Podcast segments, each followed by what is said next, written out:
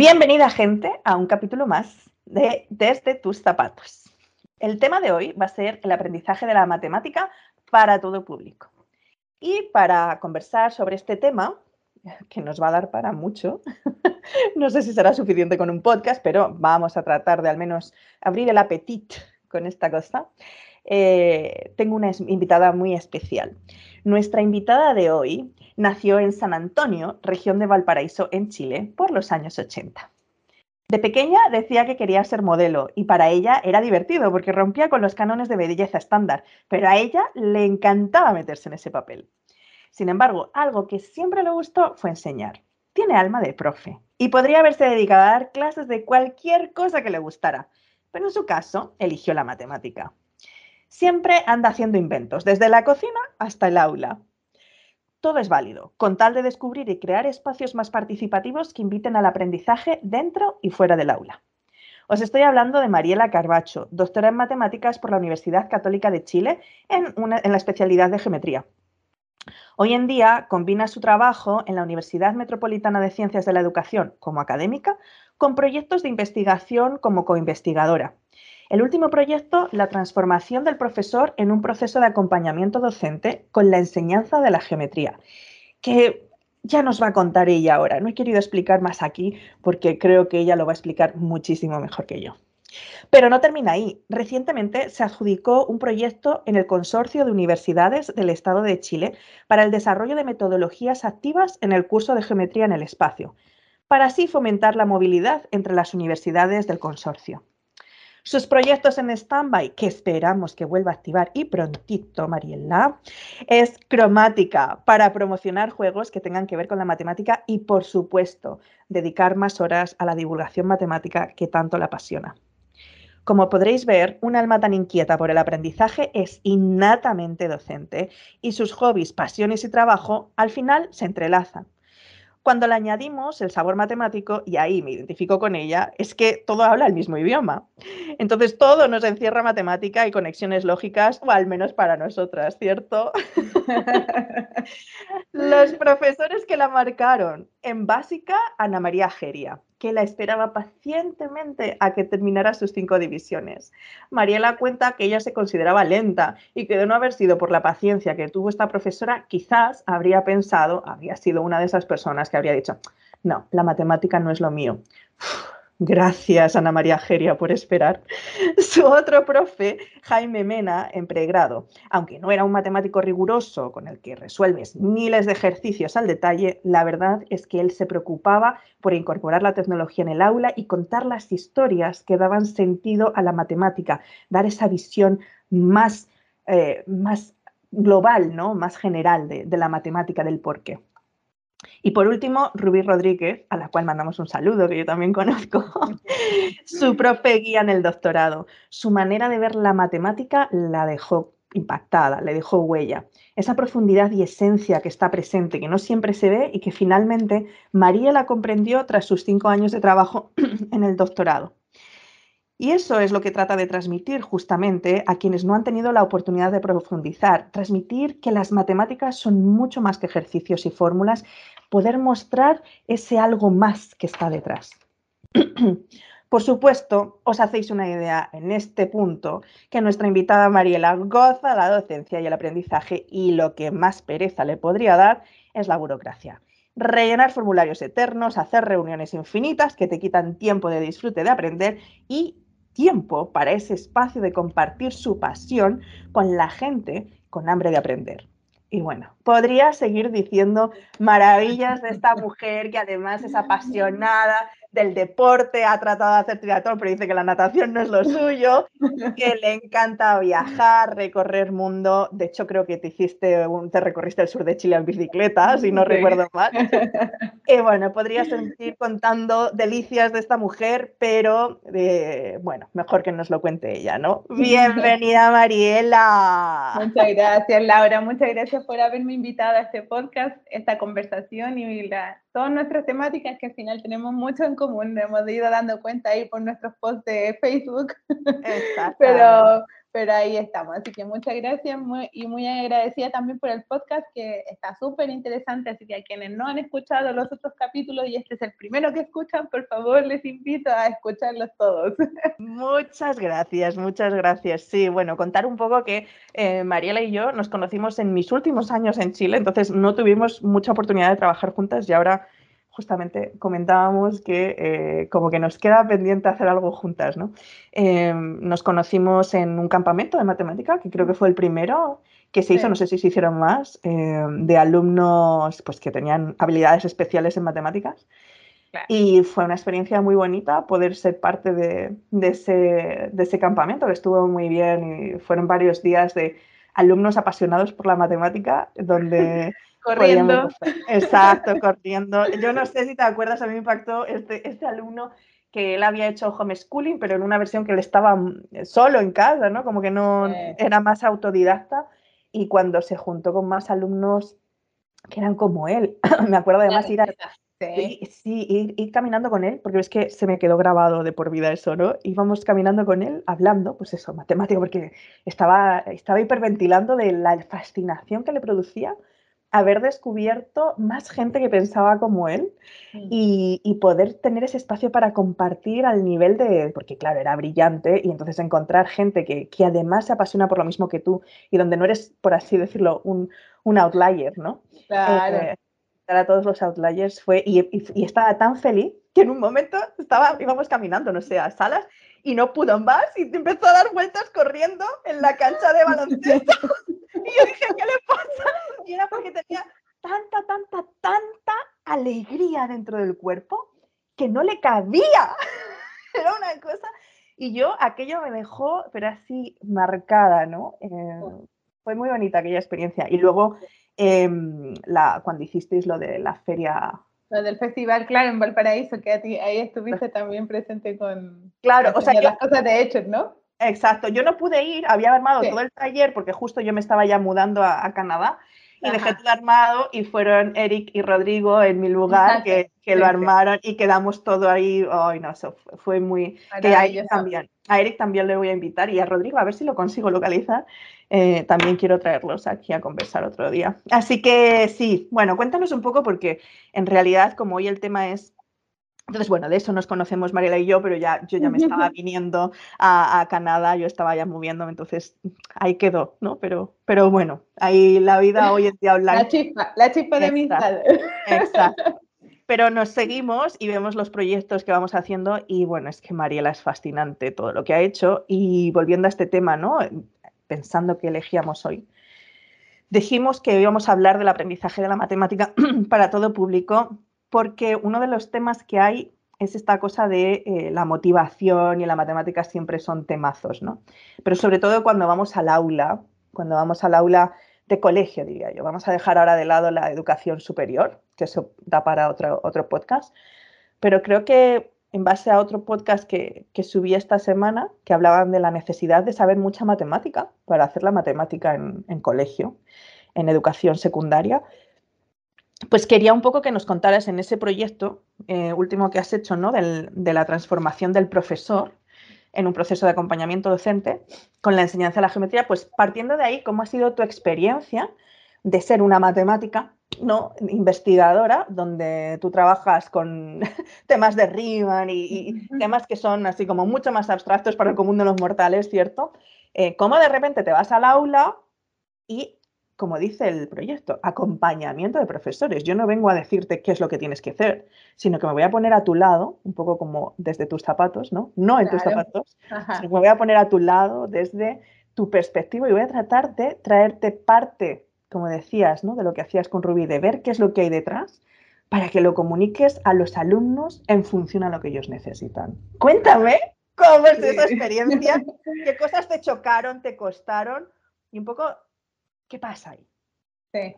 Mira, te comento que este proyecto nosotros lo llevamos a cabo en conjunto a Tamara del Valle, que es mi colega que trabaja aquí también en la Universidad Metropolitana de Ciencias de la Educación, y Claudio Paso, que está en Puerto Montt, trabajando en la Universidad Austral, eh, y ellos tienen la formación de ser doctores en educación matemática. Y ellos trabajan en didáctica de las matemáticas. Entonces, Eh, nos juntamos estas tres personas, eh, le propuse yo a Tamara, tenemos que armar un proyecto porque hay que sobrevivir en, la, en esta instancia de la educación superior. Eh, necesitamos tiempo para hacer algo que no sea solamente hacer clases y también cobrar un poco de sentido con nuestro entorno, ¿sí? Como la función que tiene la universidad. O sea, la, universidad moderna de, de, poder tratar de ver cuál es el contexto en el que se mueve y no crear solamente conocimiento aquí aislado, ¿sí? Y es algo de lo que a mí me fue chocando mucho, me fue haciendo mucho ruido, yo creo que a ti también te ha pasado eso en algún momento de la vida.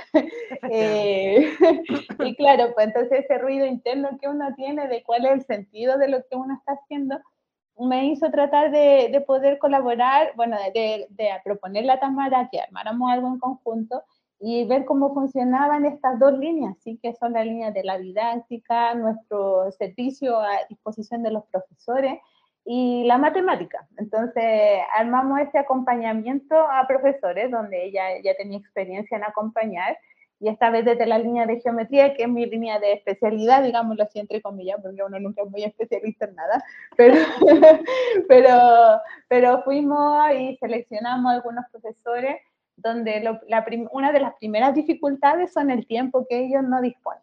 ¿sí? Es muy difícil, son jornadas muy extensas, eh, entonces para ellos es muy difícil contar con un buen tiempo, un buen momento, nunca un buen momento siempre tendríamos que estar retrasando las reuniones. En un comienzo eran cinco profesores, al final terminamos con tres profesores de hacer este acompañamiento, el cual duró eh, dos años. ¿sí? Empezamos el año pasado, empezamos en plena pandemia. Y las primeras dificultades estaban, o sea, las primeras reuniones fueron reuniones reflexivas, entonces donde no, todos nos pusimos en reflexión de ver cómo eran nuestras clases y cuál era nuestra clase exitosa. Entonces nos cuestionábamos ese tipo de cosas y cómo llevábamos la matemática a la sala. Entonces, eh, ahora que ya hacemos la, última reunión, las tuvimos la semana pasada, eh, la última entrevista y de nuevo pensábamos cómo era esta clase exitosa, qué era lo que le había quedado a ellos del acompañamiento. Y una de las principales cosas que nos decían eran el cuestionamiento. Entonces era como, yo antes llevaba, preparaba una clase, hacía solo ejercicio y me preocupaba de tenerlos a todos sentados, que me siguieran, y, y, ahora no, pues entonces trataban de ver no solamente que se quedaran los estudiantes con la fórmula, no que estuvieran ahí pensando solamente en aplicar el ejercicio, sino que ver la matemática en contexto, tratar de jugar, por ejemplo, con los volúmenes del cilindro y el cono y ver cómo, cómo ellos se interrelacionaban. Y una de las profesoras que nos acompaña, que es Yvonne, recuerdo mucho porque su clase, yo estuve con ella el día que la, que la hicimos, eh, que ella tocó el tema este del volumen del cilindro con el, con el cono, y eso fue una de las cosas, de los hitos que tuvieron los estudiantes después cuando se les evaluaba en otras pruebas, pues no hacía aplicar la fórmula, era como que si les preguntaban, ellos ya sabían cómo relacionarlo, y ya tenían pensado qué hacer para el próximo año, y, y eso uno, uno entra en mucho cuestionamiento también, porque qué hace uno en las, en las salas formando profesores con qué es lo que ellos van a hacer después en, el, en sus salas de clase. Entonces ahí era donde, donde estuvimos estos dos años pudiendo acompañarnos y pensando mucho al respecto de ellos. Claro, porque yo creo que uno de los temas aquí, a ver, aquí hay varios puntos, ¿no? Cuando un profesor está en un aula de colegio enseñando matemáticas o cualquier cosa, pero vamos a centrarnos en la matemática por, por las dificultades que entraña en sí misma, ¿no? Pero la matemática ya de por sí, uno tiene que tener un conocimiento de matemática, digamos que medio alto. O sea, no basta con saber la matemática, o sea, no puede ser que un profesor que está enseñando en el colegio eh, no sepa, o sea, un poco más de la matemática de colegio. Porque si no, al final, efectivamente nos limitamos a esta cosa de solo las fórmulas, ¿no? Em, y claro, y ahí es donde se hace tedioso el tema. Pero al mismo tiempo, estamos hablando de que cuánta formación hay para o acceso a estos docentes para una formación extra en matemática. Y cuando digo acceso, ahora me meto ya en el tema instituciones, burocracia y lo que se espera de un profesor dentro del aula. Y es que, mm, como dices tú, no tienen tiempo. O sea, tienen que estar rellenando, eh, bueno, nos contaban el otro día en el podcast de, sobre mis amigos arquitectos que estaban eh, dando clases en aula, que pasaban más tiempo. Los tiempos que tenían con otros profesores era discutir sobre la ley no sé cuántito que estaba implementada, sobre cómo tener en el fondo eh, los posibles inconvenientes con padres o posibles temas de gestión docente y estaban más tiempo en tiempo administrativo que realmente poder dedicarse a preparar una clase. Entonces, vete a un aula y además, imagino que esto eran regiones donde además se hace todo mucho más tedioso, porque la burocracia es todavía mucho más, los tiempos son mucho menos y los recursos también son menos, ¿no? Y, y porque además, no nos olvidemos del otro punto, profesores y sueldo.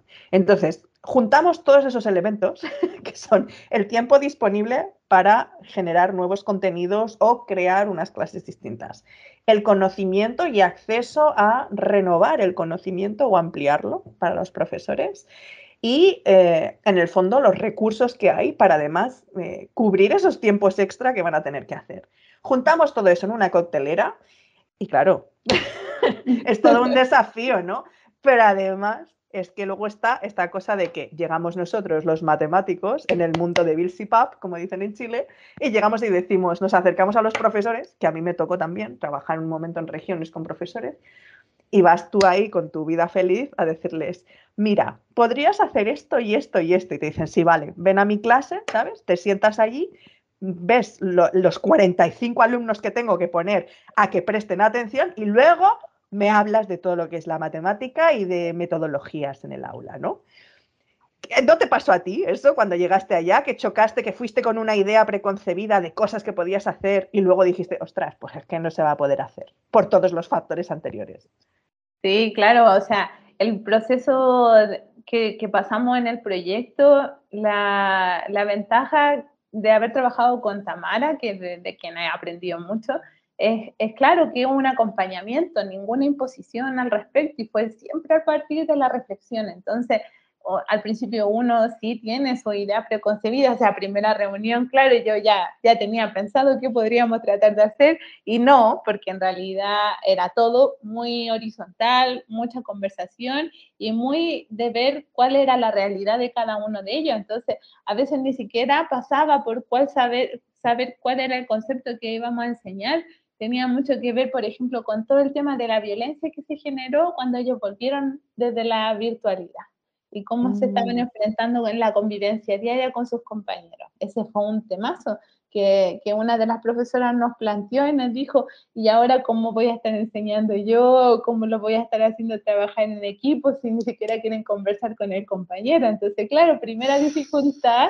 y ahí entonces empezamos a ver cuál era nuestra estrategia. Pero lo bueno lo bueno sí es que siempre tratamos de, ir, de ser tutores. Tuvimos pocos profesores, entonces pudimos cada uno tutoriar con el otro, acompañarnos desde ese sentido. Entonces íbamos a la sala y tratábamos de llevar una actividad y a veces, claro, funcionaba y otras veces no funcionaba. Y la mm. gracia es que estuviéramos dos personas eh, nos ayudaba un poco, porque eran 45 estudiantes, y claro, después cuando decíamos ya, ahora va Ivonne sola, que fue con quien yo trabajé más, eh, a la sala y, y, yo la observo simplemente, entonces en esa observación uno ya se queda ahí como, pucha, que fome que sea así, que sean tantos, que, que hayan tantas dificultades de realmente saber eh, qué tanto queremos entregarle, porque a ella, por ejemplo, tenía también muchas presiones sobre las pruebas CIMSE, las pruebas DIA, y, eso está estudiado de que, de que es uno de los factores que desmotiva la matemática, porque en el fondo ahí uno tiene que hacer una preparación intensiva de hacer mucho ejercicio y resolver muchas cosas para cumplir con los tiempos y poder tener el resultado que le está pidiendo el colegio. Entonces, ahí chocan esos mundos y, y hay que enfrentarse a eso pero lo, lo, lo, bueno sí es que uno, yo creo que uno logra hacer cosas, son cosas chiquititas, sí, pero, pero se lo... Yo creo que algo que hay que rescatar aquí es esta cosa del acompañamiento, que efectivamente te pones al lado y en ese proceso de ir al lado, algo que has mencionado muy importante, hay veces que funciona y hay veces que no. Es decir, un día voy a intentar algo y va a resultar súper bien y voy a estar con la adrenalina, ¡guau! Venga, ya está, abrimos abrimos el camino y ya las siguientes clases van a ser un boom. Y vas a la siguiente clase es un desastre, ¿no? Y entonces en ese ir y venir, de repente uno que estamos que por estas cosas de las pruebas, etcétera, uno espera resultados rápidos y te están midiendo constantemente, eh, de repente los profesores pueden entrar en un estrés, un nivel de estrés, de frustración bastante considerable. Y yo creo que esto que estáis haciendo de acompañamiento, esto es un proyecto de dos años y vamos a tener idas y venidas, o sea, subidas y bajadas, es muy importante, ¿no? Como poner ese énfasis también en lo que es la adaptación que el profesor también está aprendiendo, ¿no? Sí. Sí, por ejemplo, otra de las cosas que también nos dimos cuenta es, que era importante tenerles como esta guía de trabajo y que ellos la tuvieran que entregar después, porque ese hecho de entregar después lo hacía que tuvieran que hacer algo, que también fácilmente habían algunos que no querían hacer nada. Entonces, ¿cómo mm. nos enfrentábamos a eso? Porque a pesar de que para nosotros era súper motivador, súper distinto estar ahí pegando papelitos o trabajando con el teorema de Pitágoras, formando los cuadritos y qué sé yo, y viendo que no funcionaba en el otro caso, no era así de fácil eh, cuando lo veíamos, los veíamos a ellos, ¿sí? Como que ese tercer componente, que son estudiantes de la sala y mm. cuáles son sus propias motivaciones, ahí yo creo que también es algo que uno no toma en cuenta siempre. Y es lo que lo que debiese uno también ir rescatando más, porque ahora, claro, uno ya agrega otro componente, o sea, estamos el profesor, nosotros, están los profes que están en el colegio y nos falta el componente estudiantes y ver como también cuáles son sus necesidades frente a esto, porque para ellos es como una obligación ir a la clase de matemática y muchas veces les queda muy lejana. Pues. Mm, eso es súper importante, claro. Pero, pero luego además, en este caso, teníais una ventaja y es que la institución estaba apoyando el proceso con los pros y contras que eso implica, porque el tema es que cuando estamos hablando de exámenes, como dices tú, como el SIMSE y otros exámenes que para la gente que no es de Chile son en el fondo exámenes estatales que ayudan a medir la calidad eh, ¿no? del, aprendizaje. ¿Es del aprendizaje o de la docencia? Es del aprendizaje, ¿no? Es del aprendizaje, claro. Sí, a distintos niveles. es complejo. Mm, es claro, complejo. Claro, es como en cuando hacen todas las cosas de PISA y todo esto, pero em, sin meternos ahí, ¿no? Pero claro, son, son exámenes que hay que pasar y que en el fondo, en cierto modo, están dando también o poniendo el peso sobre el docente que no es menor, porque al final es como hablabas antes, ¿no? Que el docente se ve con ese peso y por mucho que quiera decir, venga, va, me gustó esta idea, voy a hacerla, sigue teniendo el peso de la institución encima. Yo creo que en este caso que estuvisteis dos años teníais esta ventaja de que dentro de todo había un margen, digamos, de soporte, ¿no? De, porque no, de, la institución, porque en realidad si la institución no está ni ahí con estos tiempos que se necesitan eh, para readaptar las estructuras, tenemos otro problema. Claro. Sí, o sea, bueno, igual ahí también el aspecto de, de la profundidad con la que uno maneja la matemática, por ejemplo, son, son, aún no se le toma el peso suficiente. Por esto mm. mismo de las pruebas estandarizadas, del, del, tratar de tener que cumplir, porque además ni siquiera siempre son hechas, o sea, son hechas para un, un objetivo específico que, por ejemplo, puede ser aprendizaje, pero se termina tomando decisiones sobre el profesor, que no está hecha para el profesor, se termina tomando decisiones sobre si la institución, colegio, instituto, liceo eh, cumple con, con ser un buen instituto, porque si es que le va bien en la prueba a los estudiantes, entonces sería bueno. Entonces se usa para otras cosas que no fue hecha y ahí es donde se les perjudica a los profesores, que son finalmente los que no tienen el tiempo suficiente. Eh, si bien, por ejemplo, nuestros profesores, la institución les dio el tiempo para participar en nuestro proyecto, no era, igual le hicieron hacer clases en distintos niveles, entonces la mm. profe además tenía que preparar sus clases del otro curso y ahí iba corriendo con el otro curso porque con nosotros se gastaba mucho más tiempo. Eh, pero, lo, pero sí se valoraba eso, pues esa profundidad que, que nosotros intentábamos dar al tratar de ver otros aspectos de la matemática, como dices tú, pues, y como tratando de entender un poco más a fondo el porqué de la fórmula, por qué sale esta fórmula, qué, sentido tiene y cómo le hacemos que le dé sentido a los estudiantes. Entonces, por ejemplo, eh, me acuerdo que hicimos un, día algo de las papas fritas, entonces, claro, ¿cuántas papas fritas cabían más? Entonces, ¿en qué, ¿en negocio voy a ir a comprar papas fritas? ¿En donde me venden este tacho o este otro tacho? Y ahí poníamos en comparación y, y podíamos hablar de volumen con, cosas bien sencillas, que en el fondo a todos nos gustan las papas fritas. Claro. Aunque no vamos a entrar a discutir si son más o menos saludables. Claro. No vamos a decir nada al respecto, podríamos haberlo cambiado por bolsas de fruta, pero está bien. Vamos a dejar las papas fritas. A mí me encantan las papas fritas, ¿qué quieres que te diga? No, pero podemos hacerla en estas máquinas que gastan una gotita nomás de aceite. ¿Cómo se llaman? ¿Air fryer? Air fryer, la air fryer. Ah, bueno, es que si son hechas en casa cambia la cosa. Sí, no, pero buen punto ese. Y, el, y os topasteis, ¿cuáles son las, cómo, cómo vivieron los profesores este proceso? ¿Cómo vivieron los profesores con los que, como habéis trabajado uno a uno? Claro. ¿No? Yo estoy escuchando la historia y yo me imagino a esta mujer Yvonne, que a lo mejor la podríamos invitar un día que nos cuente cómo ha sido. Sí, sí. Cuenta, cuéntame, sería interesante que ella nos cuente desde primera persona ¿Cómo vive este proceso? Porque yo me imagino a estos profesores, eh, pues claro, diciendo, bueno, ahora tengo que hacer todo esto, más lo que ya vengo haciendo que no tiene que ver con esto, cómo encajo las horas del día y además seguramente tienen familia. Entonces, no ha tenido que ser, o sea, ole por ellos, ¿no? Pero, pero además, ¿qué, ¿qué, formación tienen los profesores? Porque estamos hablando de secundaria o primaria en este caso. Sí, ellos son profesores de secundaria y su formación está tienen cursos de educación, tienen cursos de didáctica de las matemáticas y también tienen cursos de la disciplina. Entonces, allí es donde tienen que empezar a jugar con todos estos componentes. Y, por ejemplo, Ivonne es recién egresada, o sea, egresó el año pasado.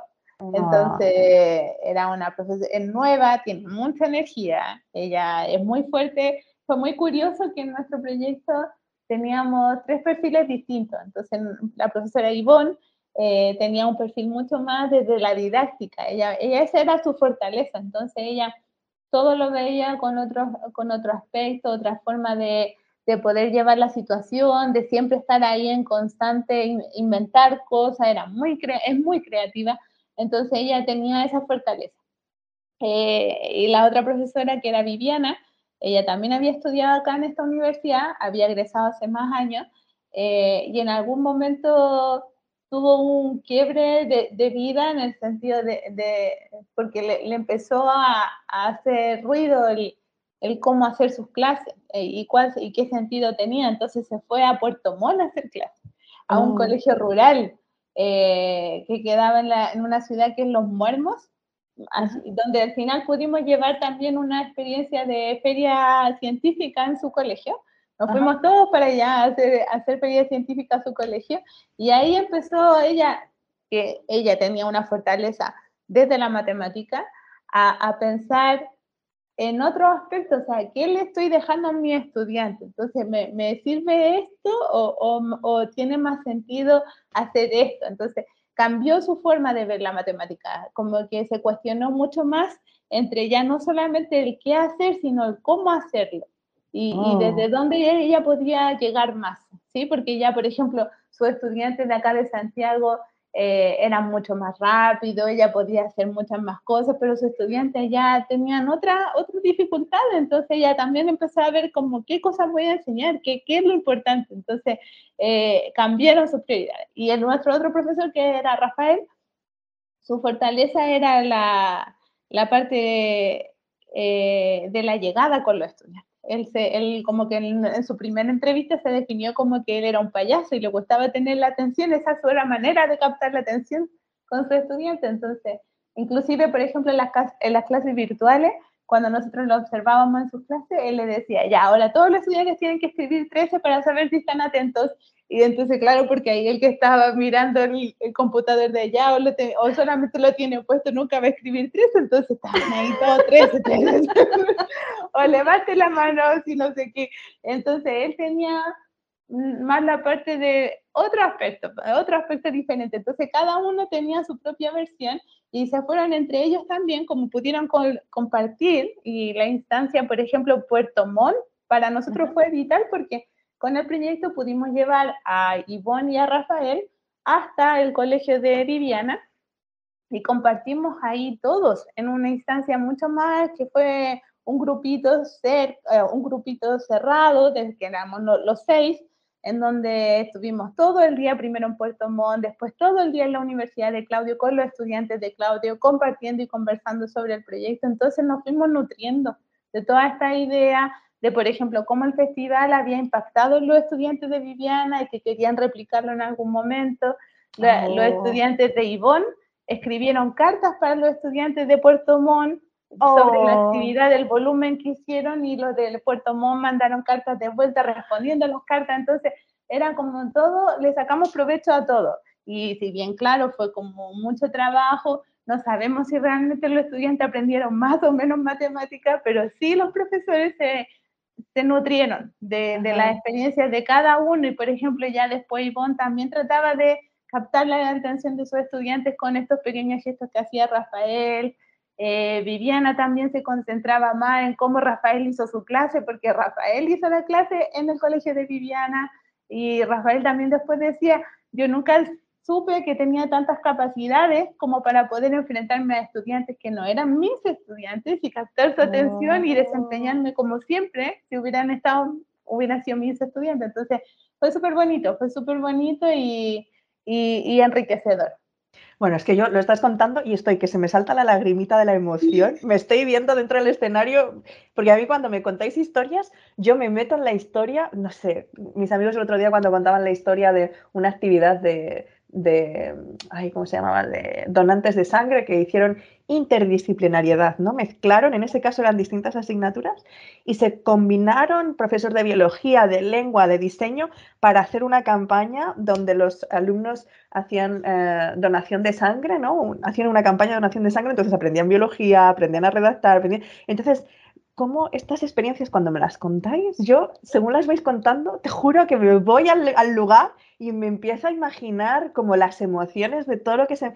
Te juro, mira, es que me- no, no doy abasto con las palabras porque es como yo quiero estar ahí, o sea, yo quiero vivir eso. Imagínate cómo sería vivir eso en realidad, ¿no? O sea, estar en primera persona es que cambia completamente la experiencia de aprendizaje y de docencia, pero la cambia radicalmente.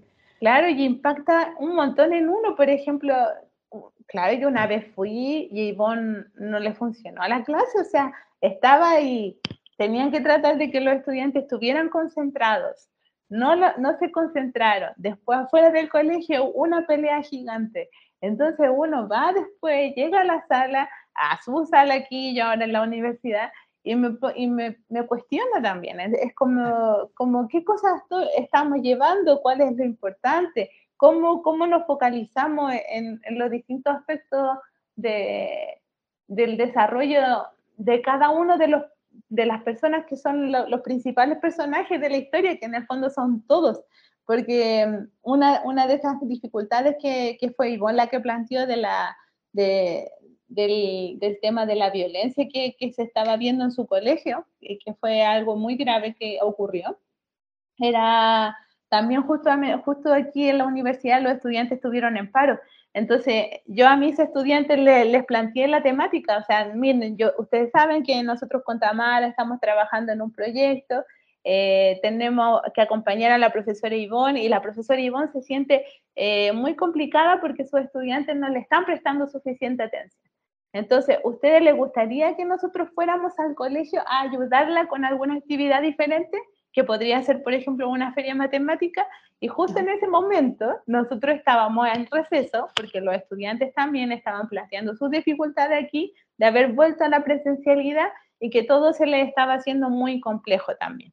Entonces, estaban en paro, que se le llama en Chile, eh, y, y entonces los que de manera súper voluntaria dijeron, profe, yo quiero ir al colegio de la profe Ivonne para poder ayudarle, qué sé yo, y hicimos esa actividad también. Y Oh, eso wow. también fue súper bonito porque ellos estuvieron, fuimos a su colegio en la granja, vieron cómo eran los estudiantes y pudieron compartir de otra manera y la Ivonne también, que ella siempre súper creativa, les dijo a los estudiantes tienen que pasar por cada uno de los lugares, hacer, llenar una ficha después de pasar, que les timbren la ficha y entonces después ella lo replicó. Ella después replicó la actividad por su cuenta y, y a, todo el colegio y les daban premios, así como cuando uno va a, esta, a estas tiendas del mall y uno saca ticket, ticket, junta ticket, entonces después si tenías tantos tickets era un helado, entonces decía ella como que le faltaban cinco tickets, entonces iban y se iban a colocar al otro para que les oh. pusieran el otro ticket, entonces lo convirtió en otra cosa, fue como maravilloso, pues, y esa es, eh, es bonito, pues, es bonito, pero es, es harto trabajo para el profe. Yo eso es lo que siento y eso es lo que me gustaría como, como de alguna manera que se pudiera considerar más tiempo para ellos, para su formación, como dices tú, o profundizar en lo que sea. Porque, por ejemplo, ahora Ivonne está súper inquieta, que ella quiere hacer un magíster, que le gustaría profundizar un poco más en sus cosas, en otra idea. Y claro, o sea, podría hacerlo, pero lamentablemente le falta tiempo. Claro, es que, bueno, mira, hay un, hay un tema que, que yo he tratado en distintos, em, en distintos podcasts y que quiero llegar a profundizar con eso y es eh, justamente todo el sistema que engloba el poder hacer posibles todas estas eh, actividades de manera más constante. Y es que eh, si pensamos el sistema educativo, ¿cierto? Hay cuatro pilares fundamentales, ¿no? está el, y, lo muestro como la gente no nos va a ver lo que voy a describirte así.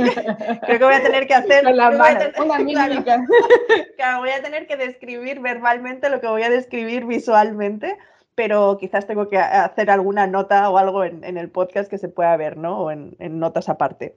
Pero para que todos nos situemos, tenemos eh, cuatro pilares, ¿cierto? Arriba del todo, pensemos en un rombo, ¿cierto? Un rombo en posición vertical, la punta arriba, luego los dos vértices laterales y el, y el de abajo, ¿vale?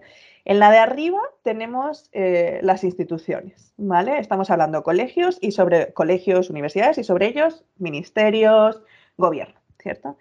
En los laterales de este rombo, abajo, eh, los vértices que, ponemos al, medio, estamos en la izquierda profesores, en la derecha alumnos o al revés, izquierda alumnos, derecha profesores, pero están horizontales, o sea, la interacción profesor-alumno está a la misma altura y sobre ellos está el, este, la institución, ¿cierto? Y lanzamos conexiones entre la institución y los alumnos y la institución y los profes, y los profes con los alumnos, o sea, diríamos que ahí están esos dos. Y abajo colocamos, lo siento por los padres, por estar abajo de, la, de esta institución están los padres, ¿no? Eh, que se conectan con los profesores, se conectan con los alumnos, ¿no? Si nos damos cuenta, la conexión entre la institución y el profesor no es, o sea, en la institución y en los padres no es directa, pasa a través de los alumnos y los profesores. Y los profesores y los alumnos están los dos, son dos nodos que están conectando con todos los puntos, ¿vale? Entonces, ¿qué es lo que pasa? Aquí tenemos un sistema que eh, sería este rombo, ¿cierto? Y luego una de las diagonales, que es la diagonal que además yo los pondría, que es la diagonal más cercana entre profesor y alumno, porque la conexión ahí es, cercana además, ¿no? Es, la más cercana de todas. Ah. Y entonces, ¿qué es lo que pasa? Que tú tienes este sistema, ¿no? Donde te falta la diagonal entre el profesor y, la, o sea, entre los padres y las instituciones. Tú empiezas a tratar de poner equilibrio en este sistema y, claro, tensa uno de los lados, el rombo se te destruye, ¿cierto? Armamos otro cuadrilátero. y, empiezan a crear las tensiones. Y estas tensiones, al final, eh, claro, si tú, la institución, empieza a generar tensión sobre el profesor, el profesor empieza a generar tensión y empieza a alejarse del alumno. Eh, al alejarse del alumno, el padre tiende a eh, modificar también la cercanía con el alumno, con el profesor, quizás poniendo más presión sobre el profesor, lo cual hace que se vaya tensando más eso. Y entonces empezamos a tensar este sistema y entonces destruimos el equilibrio que hay. En, en la mayoría de los casos, todo esto que me estás contando se produce una cercanía entre el profesor y los alumnos, ¿vale? Y ahí los padres al final están en equilibrio con eso, no hay, no hay una no hay una tensión porque los padres están viendo que está balanceada esa relación y todo está bien. Pero ¿qué pasa cuando la institución dice, sí, muy bien, os lo estáis pasando muy bien, pero aquí hay que rendir ciertas cosas y esto tiene un tiempo? Y me da lo mismo que necesitéis dos años, esto tiene que estar en, este semestre. Entonces empezamos a tensar todo esto. Más que luego dicen los profesores, ok, mm, yo puedo hacerlo, pero necesito más recursos. Necesito que me permitas movilizarme con los alumnos a este otro colegio. Mm, necesito que me permitas, eh, o sea, que, me des recursos financieros para poder comprar estos materiales, para poder hacer estas horas de trabajo extra con todo este equipo. Entonces, al final la institución tensa todo esto acceso a todo esto por todo lo que estamos hablando. Entonces, al final, es una frustración la que se genera porque dices, estoy mostrando que algo funciona, estoy mostrando que si yo tengo la libertad, dentro obviamente de unos, unos límites, porque hay que poner unos, unos, digamos que unos mínimos que cubrir, ¿no? O sea, estoy de acuerdo en que hay que medir, o sea, somos matemáticas, hay que medir, pero el tema es cambiar los sistemas de medición, como dices, o sea, estamos midiendo, estamos haciendo una prueba que mide el aprendizaje, pero chuta, le lanzamos todo el peso luego a que según el aprendizaje, la culpa es del profesor y de la institución, y entonces empezamos a tensar estos hilos. Empezamos a tensar estos hilos, ¿y qué pasa? Pues que queda un caos terrible, pero se muestra, si nos fijamos en este mismo esquema, si tú mantienes el equilibrio de los dos nodos centrales, puedes empezar a tratar de, de balancear los otros, ¿no? Principalmente el de las instituciones. Pero es un tema, es un tema que, se podría hacer para que efectivamente eh, se pudieran hacer actividades como estas, ¿no? De interdisciplinariedad y, de colaboración entre escuelas, que ya ha salido, fíjate, en este podcast con los profesores de España. ¿Qué tal si pudiéramos colaborar con otros colegios? Con, otras, em, con otros profesores de otros cursos. ¿Qué tal si nos combinamos y donde además podamos trabajar codo a codo con los que tienen el conocimiento em, más puro de la matemática o el conocimiento más puro de la biología o el conocimiento, ¿qué tal si esas personas que viven en esta esfera del conocimiento abstracto y de la investigación se bajaran un ratito a ponerse al lado del profesor al que a lo mejor incluso critican, ¿no? Eh, desde qué están haciendo con la educación, ¿no? ¿Qué tal si bajamos un poquito y nos ponemos al lado todos y empezamos a ver lo que decías tú, estas dificultades de, oye, es que está muy bien, pero es que tengo que resolver primero el fuego que hay con este tema de violencia. Es que es que voy a invitar también a, gente que trabaja con eh, estudiantes en, grupos de riesgo, eh, con otras realidades o con falta de recursos. No es lo mismo irte a un colegio rural que a un colegio en Santiago privado con todo, acceso a todas las a todos los recursos, ¿no? Entonces hay factores ahí, ¿no?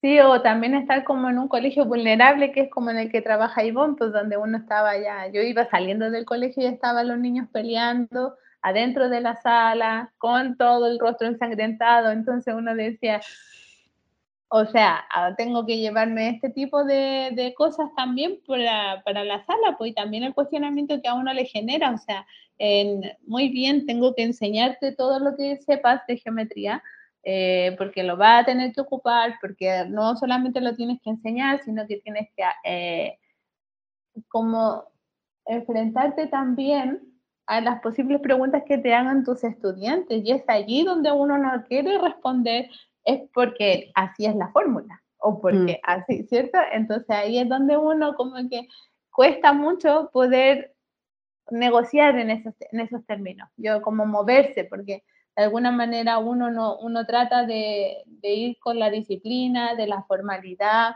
de tener, de ser riguroso, el lenguaje, la demostración y todos los componentes que tiene que tener la matemática.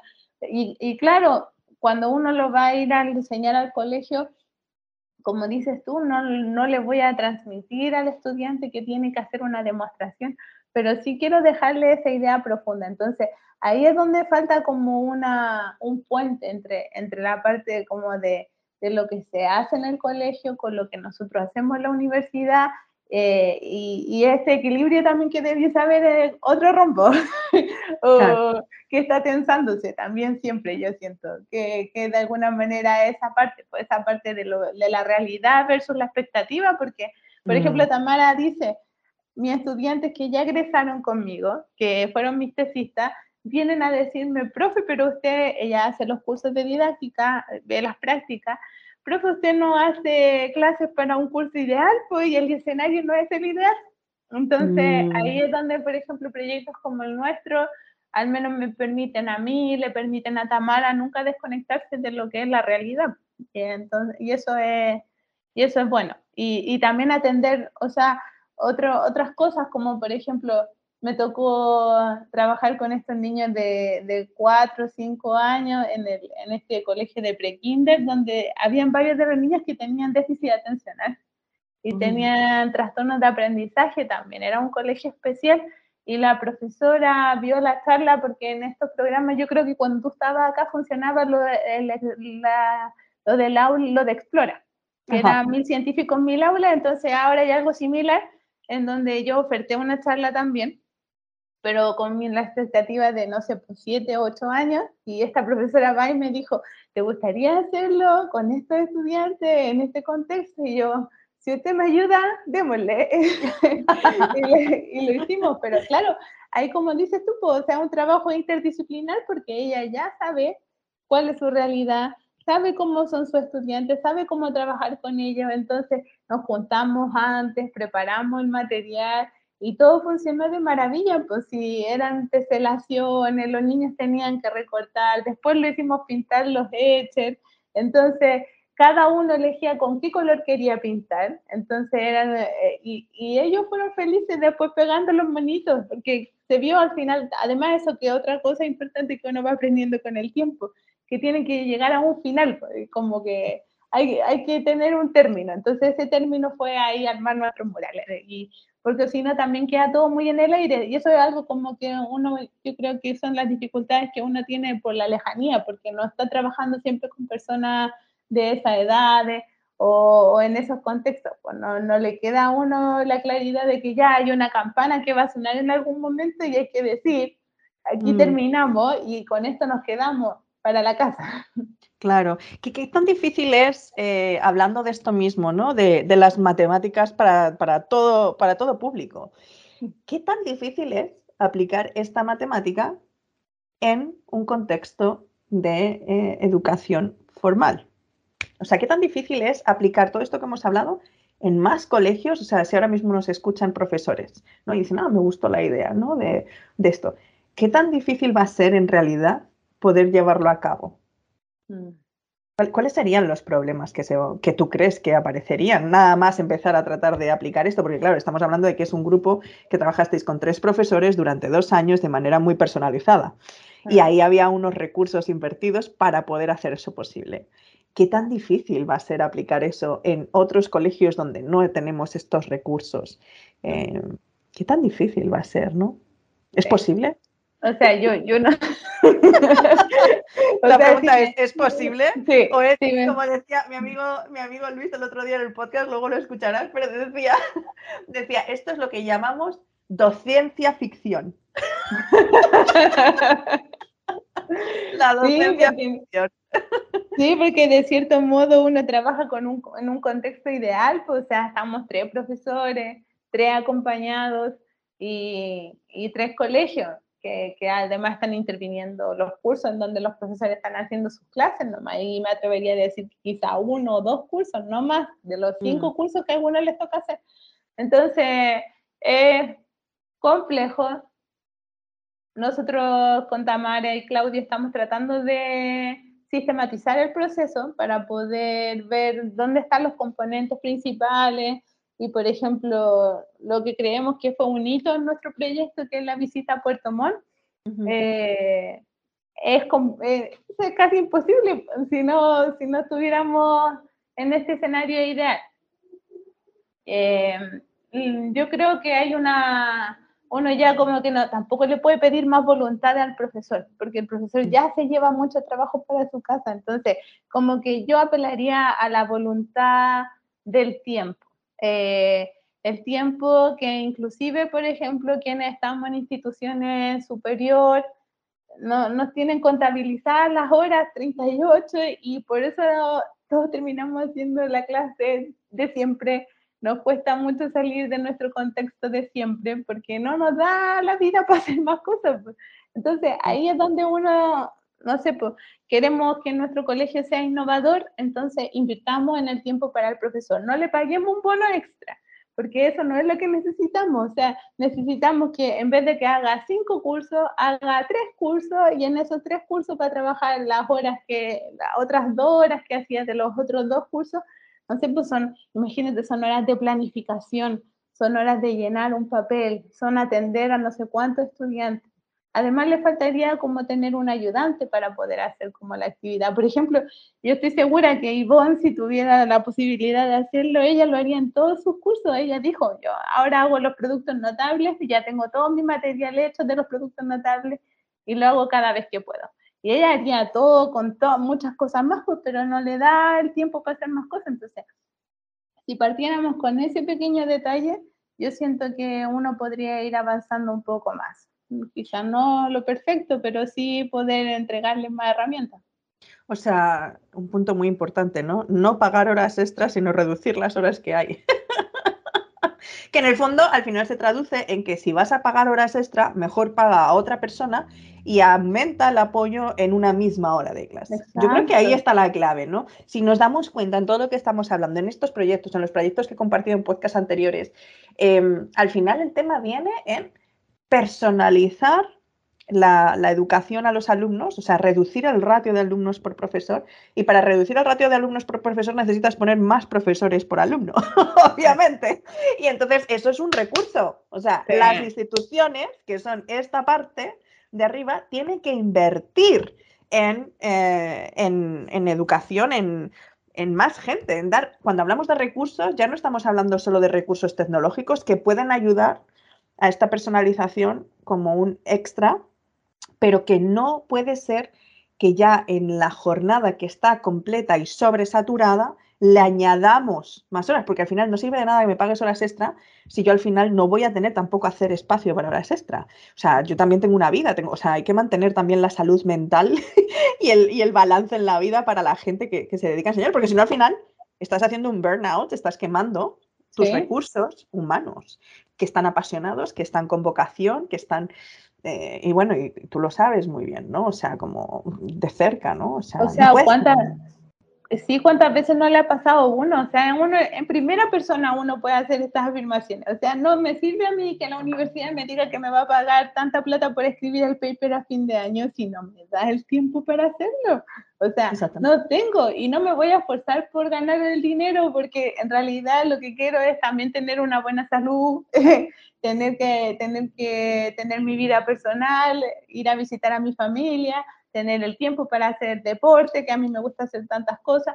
Eh, es como un todo y, y, yo creo que eso contribuye también a, a, nuestra forma de cómo hacemos las cosas, porque la energía, o sea, uno se desgasta un montón, entonces la salud mental de los estudiantes, así como nuestra salud mental, tiene que ser, estar en concordancia con el todo, entonces si tenemos una persona trabajando 50 horas, o sea, y es trabajólica y lo logra hacer, pero sabemos cuáles son los costos personales, son mm. costos elevados y eso se transmite, y no solamente como que el otro día lo he conversado con una colega, no solamente nuestra, nuestro, por ejemplo, dificultades que podamos tener de estrés, se eh, repercuten en nuestros estudiantes, también repercuten en nuestros colegas si nos toca trabajar en conjunto. Y así es como un, una cadena de, de como de los saludos, ¿no? Hay como un video de eso que a una persona ya te saludó mal y ya te dejó con mal humor todo el día. Sí, bueno, el sistema, de nuevo el sistema se tensó a un lado, se tensó al lado de los profesores, dentro del nicho de los profesores y ya se salpica todo lo demás, ¿no? Pero claro, em, volviendo a este tema, ¿no? Al final todo, cuando estamos hablando de hacer una matemática para todo público, una de las cosas fundamentales es tener el espacio para poder enriquecer la experiencia en el aula y eso pasa por poder enriquecer la experiencia propia del docente a la hora de que el docente siga renovándose y, conociendo más matemática, ¿no? Y yo creo que es súper importante también esta comunicación entre la matemática del aula con la matemática de la investigación. O sea, que bajen los investigadores a trabajar con profesores de aula y los profesores de aula conozcan eh, este, eh, la matemática un poco más abstracta, un poco de eh, lo que decías de Rubí, ¿no? El conocer qué hay detrás que aunque no se ve, está, ¿no? Mm. el abrir ese gustito, ¿no? Por, por qué es lo que hay. Sí, eso es como yo, yo siempre digo que en el fondo de no haber pasado por el doctorado uno se queda siempre como con otras cosas, no, no, con, el, no con esa profundidad, eso como que se reveló un secreto, así cuando uno ha tenido esa posibilidad de, claro, de profundizar en algo más, porque, por ejemplo, a mí una de las primeras cosas que me dijo la profe cuando yo empecé a estudiar con ella, le dije, ya, yo quiero trabajar con usted, ya, bueno, tiene que preparar tal tema. Aún, aún, no me aceptaban, era como una prueba. Y fue, y fue como, ya, eh, vamos a empezar a ir al seminario, tienes que preparar este tema. Y yo lo preparé como acostumbraba a preparar las cosas siempre, me estudié la demostración del teorema, eh, revisé la hipótesis, leí bien la demostración y no sé qué. Y la primera pregunta fue... ¿Y por qué? Eh, ¿Vale el recíproco del teorema? Y ahí dijiste, ok, permiso, me llaman. ¿Tiene un ejemplo? Nada, nada. Entonces era, ¿qué ah. había pasado? O sea, nunca supe estudiar bien, pues estudiaba como lo, como lo, que, me, lo que me había resultado toda la vida, pues no había tenido esa otra otra forma de ver las cosas. Entonces, eh, hay, detalles en donde yo siento que ahí es donde uno puede contribuir con, ese, con esas cosas, como tú dices, la investigación, por ejemplo, qué es investigar, qué significó profundizar en una cosa, desarmarla por completo, que no te funcionara, que después pasaba mucho tiempo y al final resultó mi demostración, como esa, esa tolerancia a la frustración los estudiantes no siempre la tienen y es súper complejo que ellos la adquieran. En, en, esta formación, por ejemplo, del profesor de matemática, claro, no estamos formando un licenciado, pero sí necesitamos a alguien que sepa cuestionarse, que no esté eh, mecanizado, que nos estamos dando cuenta ahora que recién al tercer año los estudiantes están mecanizados, entonces qué pasó antes, o sea, qué, qué cosas no estamos haciendo bien porque no podemos sacar un profesor al sistema así, pues no queremos eso, queremos otra cosa. Entonces, Ahí, ahí es donde no, ahí es donde, bueno, son como las dificultades que, que, hay que ir reparando, porque como dices tú, pues es necesario que estos mundos convivan y nos está faltando un puente y ese puente pareciera ser que eh, no es solo la didáctica, porque muchas veces se le atribuye a las personas que están trabajando en la didáctica de las matemáticas quienes tendrían que hacer el puente y no, pues es más interdisciplinar. Eh, de alguna forma, esta conversación que estamos teniendo con Tamara, y que claro, nos gastamos todos los miércoles, toda la tarde y nos pasamos de la hora del proyecto, que son solo ocho. Eh, pero, pero claro, porque son horas de pensar, de, de, que ella, ellos reflexionan mucho, nosotros en matemáticas somos mucho más precisas, estamos mucho más pensando en qué es lo concreto, cuál es la idea al final, pero, pero es más que eso, no, no es necesario, no es ninguna de las dos disciplinas, un tránsito y ese tránsito todavía no lo tenemos bien medido. Mm. Eh, por ejemplo, el mismo uso de las tecnologías en el aula qué tanto usamos, qué tanto no usamos y cómo estamos eh, contribuyendo con ello o, o, dejándolo de lado por, por, pensar que tenemos que ser muy disciplinarios y eso hace perder la disciplina. Eh, y no, pues entonces como que ahí nos falta, nos falta todavía como que yo un camino por recorrer. Que yo creo que vamos en camino de sí, por supuesto, porque personas como tú, personas como yo, otras personas más que conozco, están mirando por más aspectos, ¿no? De, de, todo lo complejo que significa el tema de educación. Claro, pero ahí hay un obstáculo, ¿no? Eh, la diferencia entre tú y yo es que tú sigues dentro de la academia y yo ya me salí. Yo ya salí del aula, salí de la universidad, eh, justamente por lo que a mí me suponía, eh, porque bueno, el, por qué yo me fui de, Chile fue porque en algún momento yo tenía un montón de ideas, pero yo no tenía un doctorado. Entonces, como yo no tenía un doctorado, todo pasaba por buscar a alguien con un doctorado que pudiera en el fondo firmar los proyectos, porque si no, al final eh, yo no era nadie, por así decirlo. ¿Vale? Entonces dije, bueno, pues si me voy a tener que hacer un doctorado, me voy fuera. Y cuando me fui fuera y dije, bueno, pues voy a hacer, quería hacer una mezcla entre didáctica y matemáticas, pero no quería que fuera un doctorado en didáctica, o sea, en educación, ni que fuera un doctorado en matemáticas, porque yo no tenía interés en aprender eh, ahora que si topología, que si... Yo ya lo había dejado atrás. Y la parte de educación tampoco quería meterme ahora a la, a la pedagogía de no sé cuánto. Yo quería hacer un mix, necesitaba pillar ambas para poder llevar adelante las ideas, etc. Y en ese proceso me di cuenta que yo no necesitaba nada de eso porque en el fondo podía experimentar más fácilmente desde fuera de la academia y por mi cuenta y hacer este ensayo-error sin esta presión de tiempos, de publicaciones, de titulaciones, de historias e intentar cosas, ¿no? Esa fue mi decisión, ¿vale? Eh, que no significa que sea la mejor ni la única. Y por otro lado, por eso me fascinaba y quería traerte aquí, ¿no? Porque tú sigues dentro de la institución y tú sí que estás haciendo cosas, pero por lo que tú comentas, claro, haces cosas y llega un punto en que ya no puedes avanzar más. ¿Por qué? Porque te topas con la institución, te topas con los tiempos, te topas con la exigencia de que tienes una posición como, como, investigador, como investigadora donde tienes que responder a otra serie de cosas. Entonces, eh, claro, se hacen cosas, pero yo creo que uno de los mayores obstáculos que nos estamos topando, ya sea desde dentro o desde fuera, es poder avanzar por el obstáculo que supone las instituciones en sí mismas. Porque no quieren, no quieren, hay una resistencia al cambio en lo que es la forma de educar, porque supondría cambiar la forma de medir, supondría cómo repartimos los recursos y dónde los invertimos y cuánto invertimos.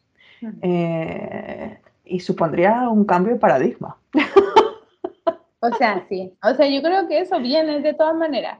Eh, no sé si rápido o lento o, muy lento, pero en algún momento esa yo creo que es una ola que no está cayendo encima, por lo menos desde dentro de la, de la institución. O sea, las demandas de los estudiantes son claras, pues ellos necesitan que se les evalúe de forma diversa. Eh, mm. Tenemos este ejemplo de, eh, hay, uno, hay como un meme, ¿no? Una cosa así como de que está el elefante, está no sé quién y le piden que suba el árbol. ¿Y cómo le voy a pedir que suba un árbol a un elefante? Entonces, como que uno tiene distintos tipos de estudiantes, cada quien tiene sus tipos diversos de aprendizaje, sus fortalezas, sus debilidades, y lo que uno debiese tratar de hacer es ir buscando un, un aspecto más general, pues el, tema de la medición es un temazo. Eh, mm. No vamos a entrar en eso ahora, pero sabemos que está ahí, sabemos que está ahí y sabemos que algo, haya, es algo que atender y es una demanda de parte de los estudiantes. Entonces yo creo que eso va a acelerar nuestro cambio de paradigma. Eh, mm. Yo lo veo por lo menos ahora en mi institución. Eh, no en todas las instituciones claramente pasa. Yo por eso trabajo aquí y no trabajo en otro lado.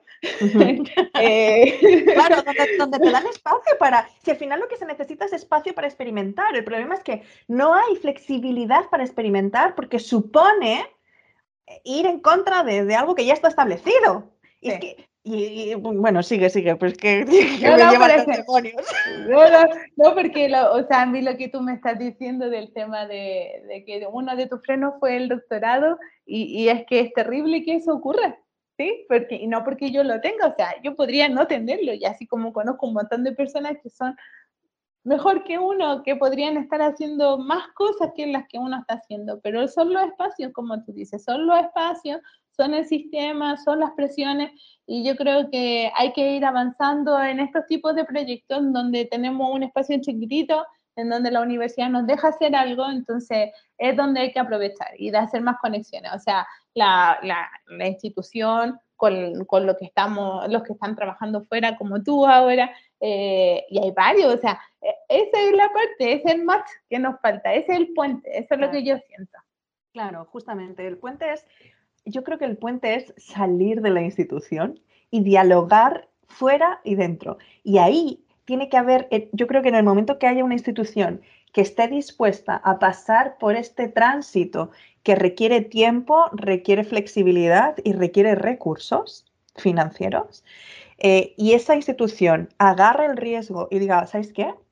Vamos a dejar en estampa y vamos a poner en un lado lo, que es lo que siga su rumbo, pero vamos a abrir un espacio donde vamos a jugar a ver qué sale. Y vamos a hablar con los agentes externos que están mostrando otras soluciones y vamos a trabajar. Mira, hay un, hay un, hay un, eh, un especialista en, bueno, un, experto en el tema de, de innovación en educación que se llama Fernando Valenzuela, que eh, algún, en algún momento lo voy a traer también aquí. Y él habla, pues él está muy metido en tema de innovación en educación y sobre todo en el mundo eh, eh, hispanohablante, ¿vale? Em, en Latinoamérica. Y él habla de un concepto que a mí me queda dando vueltas y que quiero traerlo para que lo explique, que es la, el cambio de universidad por multiversidad, ¿vale? Vamos a hablar de que ya fue. o sea, esto de uni, ya no. O sea, ahora ya tenemos muchas posibilidades que necesitamos combinar. No puede ser que la educación que el sistema educativo en el que estamos viviendo es producto de la revolución industrial, donde lo que estábamos haciendo es generar un formato porque queríamos sacar trabajadores que fueran a las industrias con ABC sistemas. Hoy en día, esto estamos hablando de qué? De principios del siglo XX, ¿sabes? Finales del siglo XIX. Y entonces estamos hablando de que la educación sigue siendo la misma hoy, en el siglo XXI. Y en los últimos 40 años nos hemos pegado un salto de tener ordenadores que eran gigantes y que íbamos a, casi con la máquina de escribir todavía, a que ahora estamos todo online y en un móvil. Y todo el mundo, bueno, ahí tendríamos que tocar el tema de, el gap que hay entre ricos y no tan ricos, ¿no? Pero bueno, eso es para otro día. Pero el tema es que ya tenemos todo acceso a, a un, a un clic en el móvil. Y la educación sigue en el siglo XX en el principio del siglo XX. O sea, perdóname. Mira, mi gato pegó un salto, lo siento, pero es que, es que me llevan los demonios. Es que no puede ser, y perdón por el grito que he pegado en el micrófono, pero no puede ser que sigamos ahí, por favor. O sea, es que no entiendo, pero claro, como hablábamos con Nacho el otro día, pero es que a las instituciones les funciona. ¿Por qué van a querer cambiar? Si al final todo, al final todo significa un sistema donde hay que mover recursos, ¿no? Y donde hay que tener beneficios. Uf, da para mucho, ¿no? No, da para mucho, pero o sea, yo siento que, que se está moviendo, se, se, está moviendo lentamente, pero algo se mueve. Y, y, al final no somos nosotros quienes vamos a hacer esos cambios, pues son las generaciones futuras. Yo, yo veo que, al menos lo que yo trato de transmitirle a mis estudiantes, pues si yo al final soy la profe aquí que, que trata de hacer algo diferente. Eh, y tratando también de mantenerme dentro de los márgenes que, que, me solicita la universidad, porque son hacer las pruebas igual y tratar de ver el, el, porcentaje de, de, lo escrito versus lo otro. Eh, y ahí yo creo que son cosas que uno tiene que ir eh, investigando también, pues, ¿no? Como que yo creo mm. que esa es la parte como importante de tratar de ir colocando más antecedentes, tratar de traer más recursos a correlación. Eh, yo he aprendido mucho de Tamara eh, y creo que, que, esas cosas son, son vitales, pues, no, no, solamente la formación continua es para los profesores que siempre se les pide, es para todos. Eh, entonces ahí yo creo que, y, tener así como, bien, bien como, estar bien abierto a, a, esos cambios, porque esa es yo creo como una de las grandes dificultades, que el desconocimiento te hace provocar temores. Eh, y en lugar de tomar cosas a favor, se ve como un temor. Eh, y mm. no, no necesariamente un temor, pues sí pueden ser cosas buenas. Claro, la resistencia al cambio. Interesante. Se han abierto muchos temas aquí que yo creo que vamos a seguir tratando en otro momento, pero bueno, es que podríamos seguir horas y horas. No, da igual, no, pero yo no quiero que sea, es que claro, te dicen una hora, ay, chao, si al final está tan entretenido el tema, eh, el público va a ir diciendo qué es lo que pasa, pero está perfecto. No, pero se abrieron muchos temas, lo que sí eh, y hago la invitación aquí ahora mismo a Ivonne, Tamara y los otros profes que mencionaste a hablar con ellos y que nos cuenten un poco más de esta experiencia. Creo que va a ser muy enriquecedor conocer el antes y el después y qué opiniones tienen respecto a lo que hemos hablado. Así que los invito a que participemos en una conversación eh, que pueda también traer más, más preguntas, más respuestas y más experiencias a esto que hemos hablado. Y por supuesto, tú estás invitadísima de nuevo, porque es que, es que, a ver, es que, es que Mariela tiene que si los festivales de matemáticas, que si habíais hecho ahora tarjetas de, me dijiste, tarjetas de Navidad. de Navidad, sí. ¿Eran tarjetas de Navidad? ¿Con qué? ¿Cómo, cómo le hiciste? ¿Eso fue también en el colegio? ¿O dónde Son fractales, ¿no? Eso lo hice con mis estudiantes del curso de geometría. Que hicieran tarjetas de Navidad con fractales, ¿no? Diseños. Bueno, bueno, eso a mí, que Amalia, que es la hija de un amigo mío que habló en el, en el podcast de homeschooling, eh, ella, es ella va a ser una diseñadora gráfica. Ella quiere ser diseñadora gráfica, veremos por dónde le lleva la vida, ¿no? Eh, pero yo creo que a ella le, encantaría esa, esa, actividad. Así que si lo tenéis grabado algo, ella es súper autodidacta, así que habrá que pasarle el dato. Sí, sí, te lo voy a hacer llegar. Perfecto, perfecto. Así que nada, oye Mariela, un gustazo. Em, como te digo, hay muchos temas abiertos. La invitación queda abierta a seguir hablando de más cosas interesantes sobre la matemática, la educación matemática y bueno, y verlo todo desde los zapatos de estos profes que tienen que enseñar matemática en colegios y por supuesto desde tus impresionantes zapatos. Gracias, Laura. Muchas gracias por la conversación. Estuvo súper interesante. Se nos pasa la hora volando.